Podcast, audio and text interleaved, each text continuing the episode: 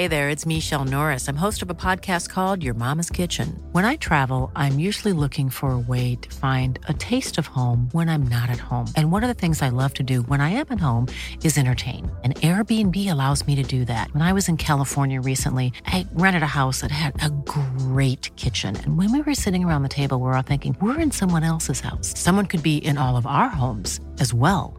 If you have a home, but you're not always at home, you have an Airbnb. Your home might be worth more than you think. Find out how much at airbnb.com/slash host.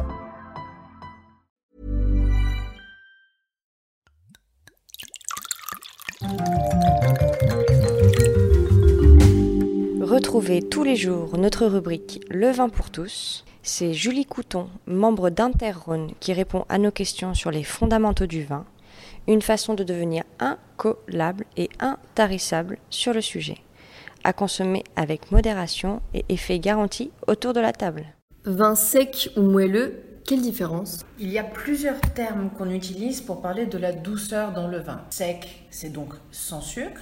Il y a moelleux, doux, liquoreux. Il faut savoir qu'on parle là de sucre résiduel.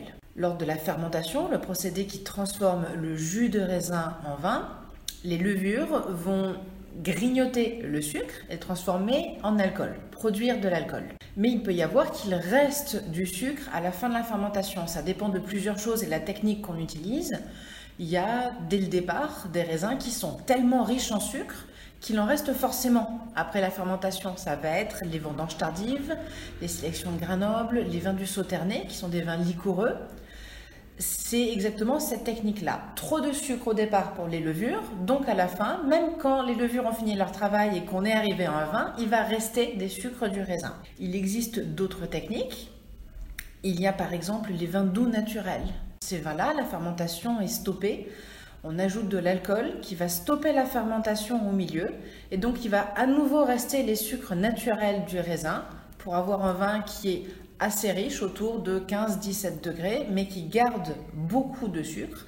C'est le cas dans la région des vins doux naturels de Rasto ou du muscat de Baume de Venise. On parle dans ce cas-là de vin sucré, de vin doux. Quand on parle de vin moelleux ou liquoreux, dans la famille des vins doux, il y a souvent une différence qui est faite dans les appellations à une limite de 40 grammes par litre de sucre résiduel. Donc ça veut dire que dans une bouteille, il reste équivalent de 30 grammes de sucre. En dessous de 30 grammes, c'est un vin moelleux. Au-dessus, c'est un vin liquoreux. Ensuite, c'est vraiment une question de goût, une question de style. Il faut savoir que dans tous les cas, les producteurs choisissent de respecter l'équilibre du vin. Donc souvent, un vin qui a du sucre, c'est un vin qui a plus de puissance, qui a plus de corps mais il a aussi plus de richesse aromatique. Il a plus de fruits, il a plus de choses à dire. C'est un vin qui peut être parfait sur un dessert. Et une bonne idée, ça peut être aussi de le tenter avec un apéritif. Alors on le rafraîchit vraiment pour équilibrer ce sucre. Et on peut tenter des plats sucrés salés, des petites choses épicées aussi à grignoter avec. Plus c'est sucré, plus c'est alcoolisé Vu que les mécanismes, ce sont les levures qui utilisent du sucre pour faire de l'alcool, on peut se dire que, au contraire, plus il y a de sucre, moins il y a de l'alcool. On pense par exemple à la clairette de Die, qui est un vin assez riche en sucre, mais qui a un taux d'alcool qui est faible, autour de 7 degrés. A l'inverse, les vins doux naturels dont on a parlé, le muscat de Baume de Venise ou le Rasto, vu qu'il y a eu un ajout d'alcool, oui, on arrive à cette richesse et cette générosité en alcool, tout en ayant des taux de sucre vraiment élevés. On est entre 90 et 100 grammes de sucre par litre.